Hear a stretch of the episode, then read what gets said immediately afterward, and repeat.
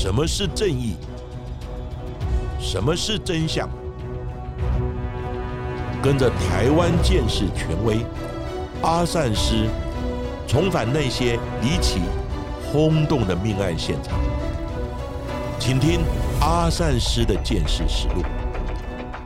各位听众朋友，大家好，欢迎收听今天的阿善师的剑士实录。我是剑士专家阿善师谢松善。大家好，我是子荣。在前两集为大家介绍了两位犯下了掳人勒赎的死刑犯，分别是欧阳荣还有张志文。虽然他们是死刑犯，但在两人服刑期间都未真正被执行死刑。而张志文也是唯一一位被法院判处死刑定谳之后，因非常上诉而获得更审救济成功的案例。而今天要介绍的这一位王玉龙，他在死囚中的身份也极为特殊。他是继民国八十一年因为犯下了掳人勒赎、杀人、焚尸、苏姓负伤而判处死刑的苗栗警局的巡佐柳彦龙之后，台湾司法史上第二位因为杀人被判处死刑的警察。王玉龙在民国七十八年就投身警界，他在毕业后先被分发到了警政署保安警察第五总队，并在九十年从保五总队调至屏东县的恒春分局来服务。他主要是负责弃毒的工作，也在任内建功不少。常常说他要抓光所有的毒虫，也因为表现优异而曾获得了九十八支的嘉奖。还在九十八年时升任巡座，并且调到屏东县离港分局高树分驻所担任副所长。根据王玉龙的朋友表示，王玉龙也与他的妻子相处融洽，两人还育有两名小孩。看起来，王玉龙不管是在事业或者是家庭方面都经营的不错。但王玉龙最后却成为了当时法务部长罗英雪在一百零四年下令枪决的六名死刑犯之一。而到底王玉龙是为了什么事情而杀人，又怎么会成为死刑犯的呢？阿善石是的。警察也是人，他也会犯错。只是警察是执法者，所以法律与道德规范的要求自然比一般民众要来得高。那阿善师也是从警察退休，在警察的大家庭中，当然也不乏违法犯纪的害群之马。那犯了错就要接受法律的制裁。只是每当我看到警察犯案被抓了，甚至于被判死刑及枪决，或者警察被歹徒杀害而成为被害人，那阿善师都感慨万千，心痛不已。那这一起案件是发生在民国九十九年六月十一日，有一名清洁的妇人在高雄三明区打扫汉口街和四平街的时候，竟然听见。一栋华夏的一楼传来了打斗声和铁器敲击的声响，并且还传来女性尖叫说“好痛，好痛”的声音。那该名清洁妇人探头一看，也隐约的在一楼看到有人影，她便赶紧请朋友帮忙来报警。当高雄三明第一分局的辖区警力赶到现场的时候，却发现现场已是血迹斑斑，在华夏一楼的地板上还能看到被害者头发被扯下的痕迹。警方也在地下室的地方发现两具尸体，其中一具尸体还被拖行到地下室比较隐蔽的地方。那两名死者死状都非常的凄惨，令人不忍卒睹，脸部都被打到无法辨识了。其中一名江姓的使者，因为穿着中性，身材比较魁梧，还一度被误认为他是男性。在警方查证死者身份之后，才知道两名死者都是女性，还是住在该栋四楼的同性情侣，分别是三十三岁的潘姓女子，还有二十九岁的江姓女子。命案现场还遗留了一根凹陷的铝制球棒，以及沾血的铁质拔钉器，疑似就是凶嫌行凶的工具。两名死者的遗体也有被拖行的痕迹，还被刻意隔开了一段距离，看起来是凶嫌不想让两位死者的遗体被摆放在一起。凶嫌对两名女子下手也毫不留情。他不仅在两名死者的遗体上留下大大小小十几处的撕裂伤及穿刺伤，死者的头部也因为被钝器重击而骨折或出血。看起来，凶嫌对两名死者累积了很多的怨气，相当残暴。而这两名女子到底为什么会遭到如此毒手？到底是得罪了谁呢？警方从潘姓女子手机上面的通话记录，发现她最后一位通话的对象是一名真姓的女性朋友。警方因而约谈了该名真姓友人到案来说明，也才得知，原来潘姓女子在死前曾向真姓友人抱怨，自己的一位追求者曾因为她移情别恋而扬言要对她不利，这让潘姓女子对自己的人身安全。感到非常的不安。那潘姓女子本来还因此提出想借住在征信友人家的请求，但因征信友人觉得不太适当而作罢。另外，警方也在潘姓女子的手机之中找到一名绰号王仔，也就是台语“王诶”的人，他密切传简讯给潘姓女子，从两人讯息的内容。能看得出他们关系非常的亲密，而这一位王仔就是王诶，也正是潘姓女子口中那一位恐怖的追求者。没想到，当他们查出这一位王诶的身份时候，没有人不感到惊讶。原来这一位王诶竟然是一名警察，还是屏东高速分驻所已婚的巡佐兼副所长，叫做王玉龙。为了厘清杀害两名女子的凶嫌是否就是王玉龙，警方也试图调阅监视器画面。发现两名被害女子住处附近的五只监视器都遭人刻意移动，使得监视器的镜头朝上，根本照不到出入口的地方。只能由监视器画面看出，移动监视器的那一名可疑人士戴着一顶鸭舌帽，并且穿着运动圆领衫，但无法从画面当中看出凶险的容貌。警方只能扩大范围来比对周遭监视器的画面。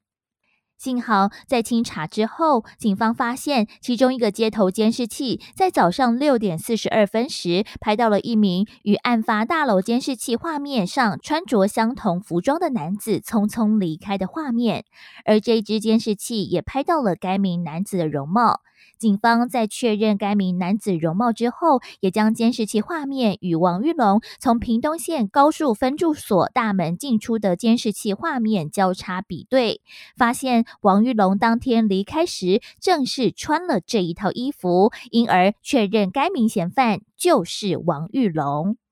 但是因为当时王玉龙刚好外出巡逻，身上佩戴有警械，警方不敢大意，未免发生意外。当时担任高速分驻所所长的张伯章，便要求王玉龙反锁之后，并缴回配枪。那所长张伯章也在王玉龙返回派出所之后，询问王玉龙到底发生了什么事情。那王玉龙却只是淡淡的回答说：“没什么事了。”而后在离港分局的分局长。以及高雄市刑警大队真山队队长的轮番讯问之下，王玉龙也都否认杀人，只避重就轻的说他自己打了人。一直到屏东县警察局局长叫宋孔凯出现约谈王玉龙，并且在晚上八点多的时候，有离港分局分局长正式对王玉龙做笔录的时候，王玉龙才终于承认。那两名被害女子的案件是他所为。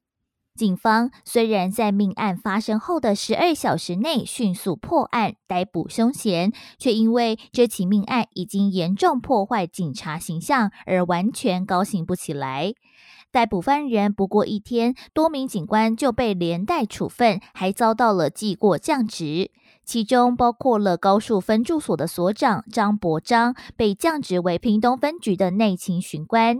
离港分局的分局长谢发祥也被转调至屏东县警局担任警务参，而屏东县警局的局长宋孔凯也三度鞠躬道歉，并自请处分，被降职为保质副总队长。而王玉龙虽然坦诚犯案，却不承认自己预谋杀人，也否认自己行凶是由爱生恨。他称自己当时会认识潘姓女子，是因为自己从事弃毒的工作，在恒春分局服务时结识了有吸毒习惯的潘姓女子，进而吸收她成为线人。为了协助潘姓女子戒毒，因而他前前后后大约借了十二万元给潘姓女子。但是王玉龙说，他没有想到潘姓女子竟然设计了他，还跟他发生了性关系，而后才对他说自己有法定传染病，要故意传染给他。这也让他极度的不满，所以他才会想向潘姓女子索讨借给他的十二万元。也才会在六月十一号的时候，携带球棒和拔钉器，在潘姓女子与江姓女子同居的大楼楼下等他，为的就是与潘姓女子来谈判。而王玉龙也辩称自己会杀害两人是出于正当防卫。当他想与潘姓女子理论的时候，身为潘姓女子同性恋人的江姓女子也搭电梯下楼。并与潘姓女子一同挑衅他，那江姓女子甚至还手持镰刀，发疯似的攻击他，而潘姓女子也在一旁加入攻击的行列，所以他是迫不得已才拿出预藏的工具来反击，因此才会失手杀了两个人。但是王玉龙的说辞破绽百出。假如他真的是正当防卫，那他为何在案发前的六个小时就先到了被害人家附近，还先挪动了监视器呢？看起来他早就已经预谋要对被害人下毒手了。警方在进一步查证之后，发现王玉龙与被害人的关系与王玉龙所描述的证词相差甚远。王玉龙自称他是吸收了潘姓女子当作县民，但是在恒春分局的档案之中却找不到潘姓女子成为该局县民的记录，因此潘姓女子是否是王玉龙的县民，这个事实还有待商榷。而在潘姓女子因为吸毒而入狱服刑的期间，王玉龙还以潘姓女子朋友的身份亲自去探监了八次，可见两人的互动亲密。另外，也从王玉龙和潘姓女子的手机简讯和通联记录当中，不仅未查出任何与潘姓女子担任县民有关的线索，也几乎没有王玉龙向潘姓女子积极催讨还钱的讯息，反而能从简讯中看出两人的关系亲密。王玉龙还多次邀约潘姓女子上摩铁，并曾经在简讯之中称呼潘姓女子为老婆。种种的迹象都看出，他们两人的关系已经超越了警察与县民之间的关系。但相对于王玉龙对这段感情的投入，王玉龙却在案发前几个月就发现潘姓女子竟然常避不见面或不接电话，这也让他非常的不满。而后他又在潘姓女子的住处发现一张用手写的结婚证书，而上面结婚的两个人。竟然是潘姓女子与她的江姓女同居人王玉龙，也在这时才发现两人竟然是同性恋的情侣，这让王玉龙无法接受。他不断质疑潘姓女子怎么可以另结新欢呢？为了挽回潘姓女子，王玉龙更是开始对潘姓女子夺命连环扣，一天从几十通到几百通都有。其中一天的来电次数甚至高达快有两百五十通，但潘姓女子却时常不接来电。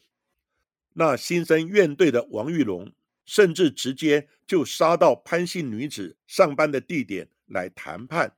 但潘姓女子却心意已决，还直接在王玉龙的面前坐上了江姓女子的机车，扬长而去。在案发前两天的六月九号，潘姓女子还与王玉龙摊牌分手，这也让愤怒的王玉龙萌生杀意。他心中酝酿起可怕的计划。在隔天晚上大概十一点半左右结束警察勤务之后，王玉龙便开着车离开了派出所，在十一号凌晨来到了潘姓女子的住处附近。因为王玉龙担心自己的车子会被监视器拍到，还刻意将车子停在与潘姓女子住处有一段距离的高雄嫩江街，再带着球棒与拔钉器从嫩江街步行过去。王玉龙抵达潘姓女子住处大楼之后，趁着她还没有返家的时候，先将自己带来的球棒与拔钉器放在一楼通至地下室的楼梯间。王玉龙也为了不让自己的脸被监视器拍到，还刻意压低自己戴着红色鸭舌帽的帽檐，并以肩膀上披着毛巾来遮住自己的脸孔，还拿着捡拾的木棍一一拨开附近监视器。就等这一切就绪之后，王玉龙就埋伏在该栋大楼附近，等着潘姓女子回家。在过了约六小时之后，终于让王玉龙等到了。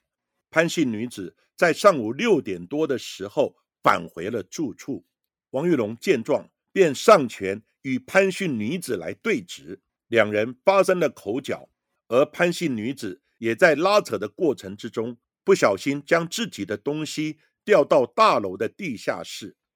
没想到，才刚走下地下室不久，王玉龙见潘姓女子无意来复合，而地下室也空无一人。所以他就取出自己预藏在楼梯间的球棒与拔钉器，轮流猛击潘姓女子的头部以及颈部，一直到她的脑浆外溢才肯罢手。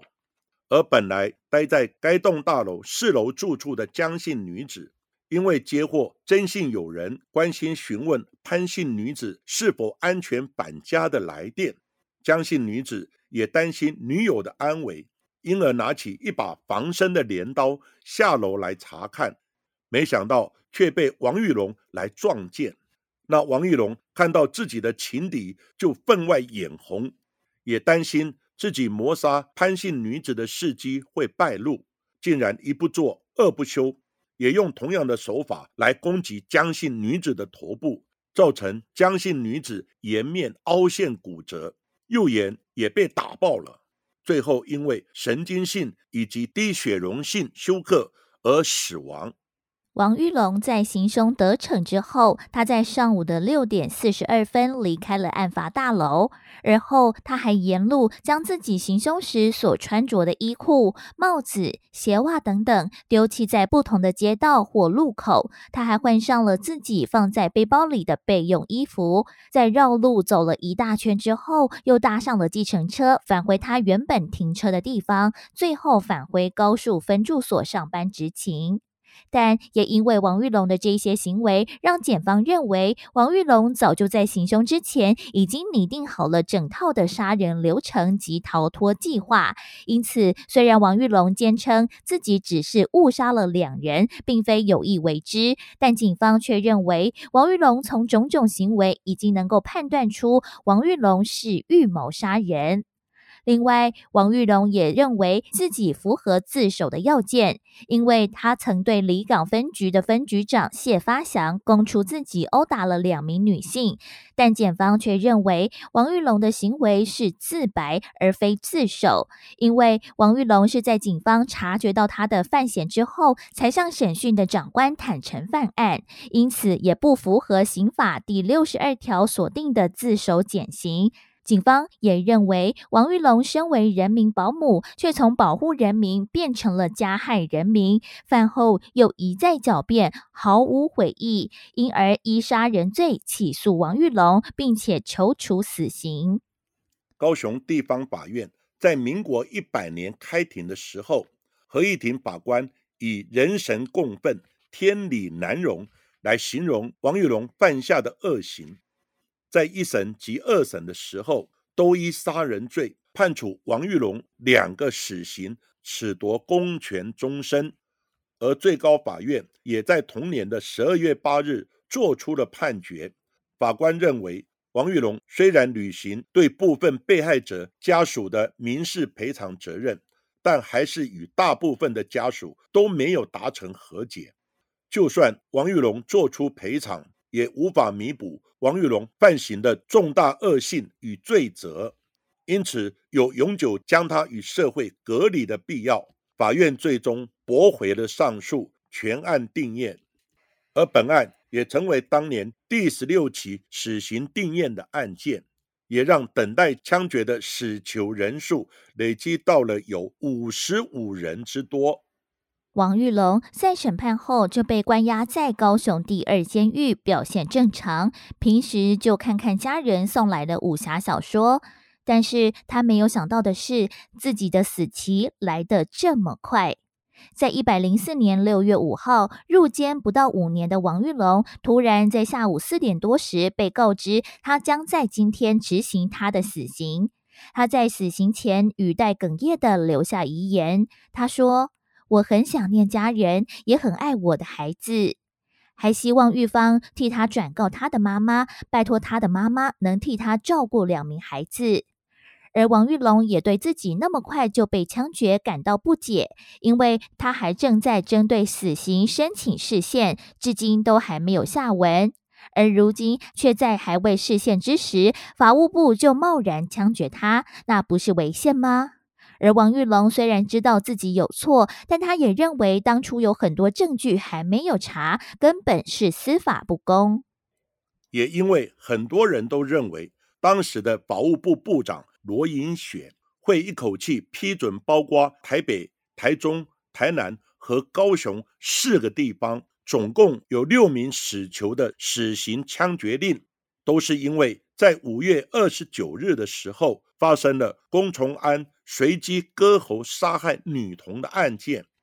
法务部为了平息民怒，才会在隔几天之后宣布枪决六名的死囚。那这也引起社会正反两极的评价。废死联盟认为法务部又想借着一颗子弹来解决事情，他们质疑政府这个举动就像将死刑当成一种政治的服务。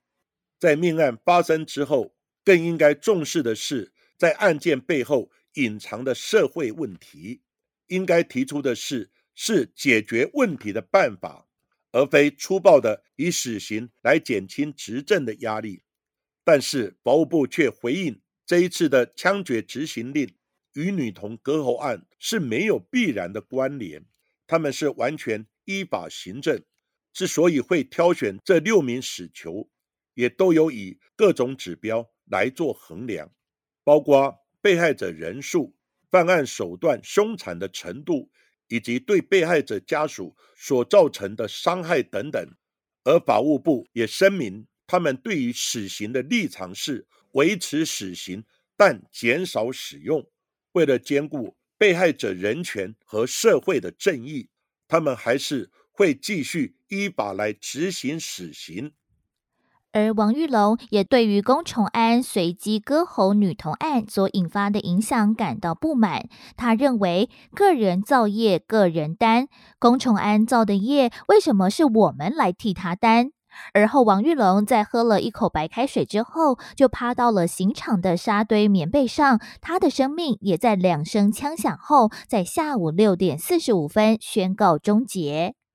当被害者潘姓女子的父亲听到王玉龙伏法之后，却依然愤愤不平的认为死刑拖得太久，公道来得太迟，因为他含辛茹苦养了这么大的女儿，却被人这样子活活打死了。就算凶嫌王玉龙终于伏法，却依然无法弥补他与其他家属因为失去亲人而在心中留下的永远的痛。警察是人民的保姆。但是本案的犯嫌王玉龙，他身为警察，却因为情感纠纷而杀了两名女子，当然罪无可逭，应受刑罚。只是本案背后所呈现的是感情纠纷的问题，在我们的节目之中也讲述过不少感情纠葛以及分手杀人的案例。情感的问题本来就是最难处理的，没有标准答案。而且每一个人处理的方式也不一样，有的和平分手，大家依然是好朋友；但有的却是纠缠不清，甚至愤而杀人。那在这里，阿善是要特别提醒，在情人分手时，如发现可能有暴力或是危险，那一定要求助家人或朋友，甚至报案，请警察来协助。而且千万不要一个人赴约来谈判。以及进入密闭或偏僻的处所，